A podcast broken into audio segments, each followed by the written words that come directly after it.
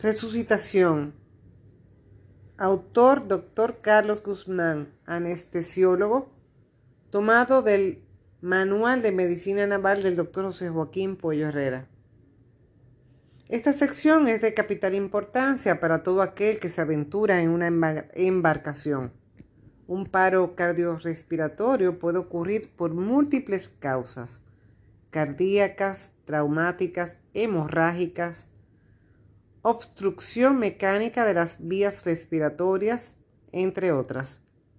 Reconocer, diagnosticar y tratar un paro cardiorrespiratorio es mandatorio para los responsables de cualquier embarcación marítima. De ahí la importancia de este capítulo, que debe ser estudiado a cabalidad. Reanimación cardiopulmonar conjunto de medidas para mantener artificialmente la respiración y la circulación durante el paro cardiorrespiratorio. Adaptado para la reanimación en el mar. RCP, soporte vital básico y soporte vital avanzado, utilización del desfibrilador automático. Número 1. Paro cardiorrespiratorio. RCP. Es la interrupción repentina y simultánea de la respiración y el funcionamiento del corazón debido a la relación que existe entre el sistema respiratorio y el circulatorio. Implica el cese de la actividad mecánica del corazón. El paro cardiorrespiratorio repentino es potencialmente recuperable debe diferenciarse de la detención de las funciones vitales que tiene lugar en el proceso de muerte natural, como consecuencia del envejecimiento biológico de la evolución terminal de una enfermedad o condición. Puede producirse el paro respiratorio del corazón, seguir funcionando, pero en pocos minutos sobreviene el paro cardíaco, cuando no se presta el primer auxilio respiratorio inmediato. También puede iniciarse con un paro cardíaco en cuyo caso simultáneamente se presenta el paro respiratorio. Causas del paro respiratorio. Corregir el paro respiratorio significa prevenir un paro cardíaco. Cuerpos extraños en vías respiratorias, inhalación de vapores o gases irritantes, estrangulamiento, intoxicación por alcohol, dosis excesiva de medicamentos, choque eléctrico, traumatismos. Causas del paro cardiorrespiratorio. Ataque cardíaco, hipotermia profunda, traumatismo cráneoencefálico, electrocución, hemorragias severas, deshidratación, shock, insolación o congelamiento, quemaduras, inflamación de garganta, obstrucción de la garganta por caída de la lengua, falta de oxígeno. Procedimiento para abrir la vía aérea o hiperextensión. Para evitar daños irreparables en el cerebro es necesario que el auxiliador conozca los principios básicos del sostén de vida, que son el CAB de la resucitación resucitar la circulación, restaurar la vía aérea, restaurar la respiración.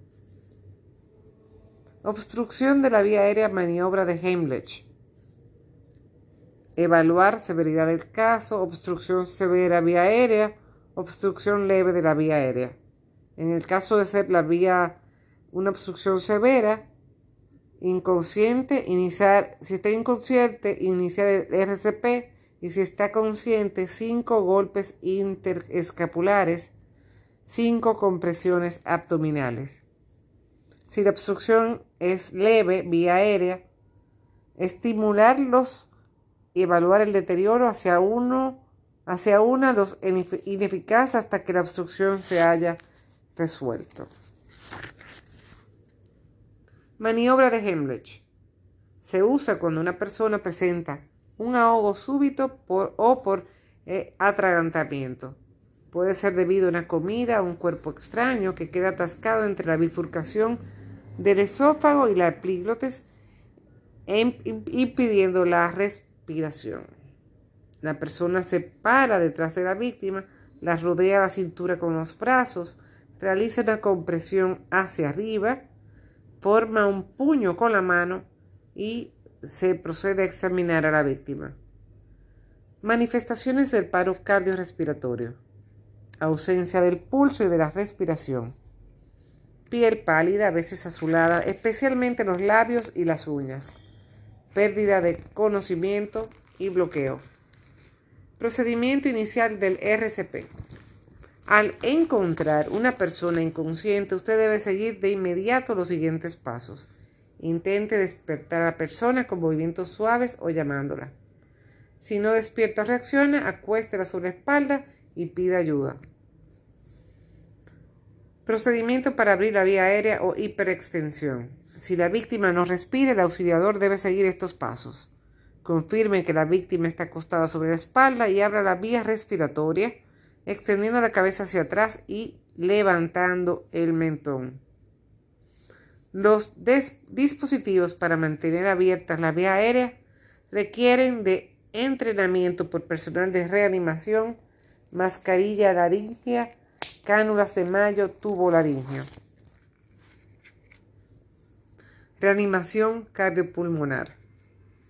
Es una combinación de compresión torácica externa con respiraciones. Cuando el corazón no funciona normalmente, la sangre no circula, se disminuye el suministro de oxígeno a todas las células del cuerpo. Esto ocurre frecuentemente durante un ataque cardíaco o un paro cardiorrespiratorio. Reanimación cardiopulmonar.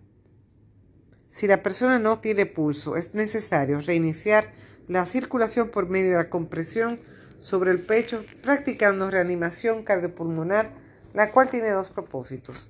Mantener los pulmones llenos de oxígeno cuando la respiración se ha detenido y mantener sangre circulando llevando oxígeno al cerebro, el corazón y las demás partes del cuerpo.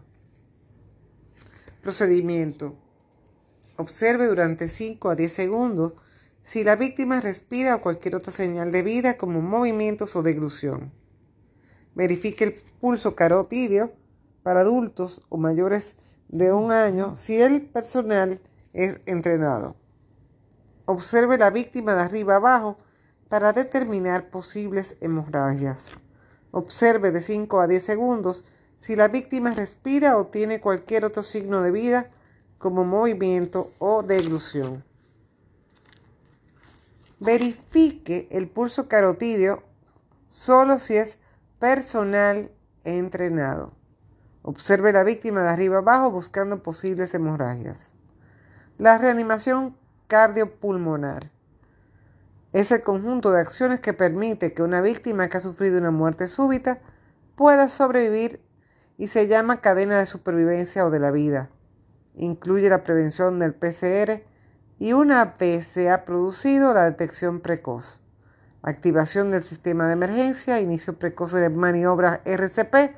En soporte vital básico usamos inicialmente solo nuestro cuerpo. En el inicio de la asistencia y reanimación debemos asegurar el entorno por la seguridad del rescatista y de la víctima.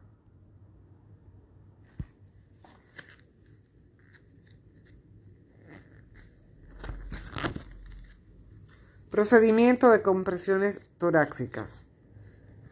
En el adulto, coloque el talón de su mano con los dedos levantados en el punto de entre las tetillas y sobre el esternón.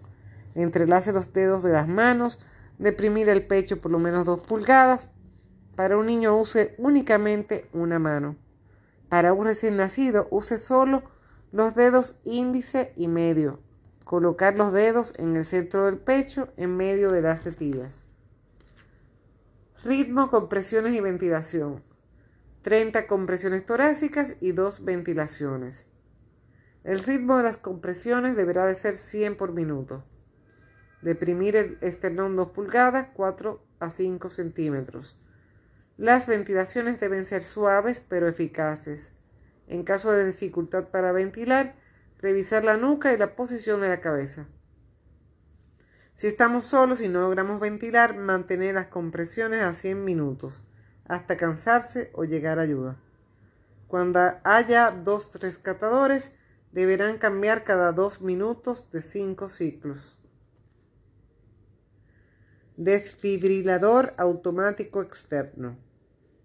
La gran diferencia estadística de la supervivencia luego de un paro cardíaco inesperado es la desfibrilación temprana. ¿Cómo funciona el desfibrilador automático? Se debe aplicar en todo paro cardíaco súbito, luego de iniciar las maniobras de reanimación. Se enciende, se colocan las paletas, se descarga, se espera el análisis posterior que haga el mismo desfibrilador. Estamos en el deber de conocer el manejo del desfibrilador disponible ya que hay de varias marcas diferentes.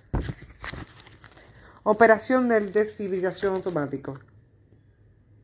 La fibrilación del corazón es la causa cardíaca más frecuente de muerte súbita. La muerte inmediata de electrocución por descargas eléctricas de rayos se debe a fibrilación al corazón. Situaciones especiales en el mar. Trauma. La causa principal de paro cardiorrespiratorio es la obstrucción de la respiración. No colocar en posición de seguridad. Semiahogado. La principal causa de paro cardíaco es la falta de oxígeno. Aplicar ABC en lugar de CAB. Electrocución por rayos o otra descarga eléctrica. Aplicar desfibrilador automático desde el inicio RCP si está disponible. Hipotermia, fibrilación ventricular. Muerte en el mar. Es la detención de las funciones orgánicas y biológicas del organismo que implica el paro de la respiración espontánea y la circulación posteriores al paro cardiorrespiratorio no revertido. Este último es el paro cardíaco irreversible. Ante una muerte, regresar a tierra si es posible, mientras buscar cómo conservar el cadáver, aislarlo con lonas, mantas y frío. Signos de muerte irreversible. Ausencia de reflejos y respuestas a estímulos por lo menos durante 30 minutos flacidez de los tejidos, pinzamiento no reversible de la piel luego de soltarla. El dedo atado comprimido que luego de flojarlo no cambia de coloración. Rigidez del cuerpo como signo de muerte de más de 8 horas. Enfriamiento que se inicia en las extremidades y luego en todo el cuerpo. Otros signos de muerte son el hundimiento con enturbamiento de la parte blanca y aparición de una mancha oscura por fuera en la parte lateral de los ojos. Palidez y color serio. Mancha verde en el lado derecho del abdomen en muerte de más de 24 horas. Consideraciones ante un moribundo.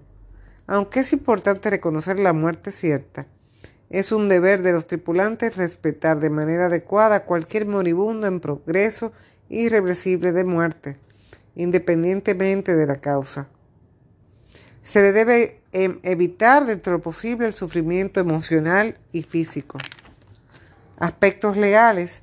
Desde el punto de vista legal, no podemos disponer de un cadáver sin la autorización o comprobación de la muerte por la autoridad forense correspondiente.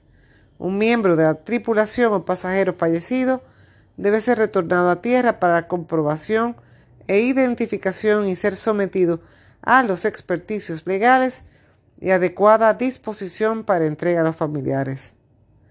Medicamentos para llevar a bordo, aspirina, nitroglicerina, adrenalina, lidocaína, amidora, amiodarona y atropina.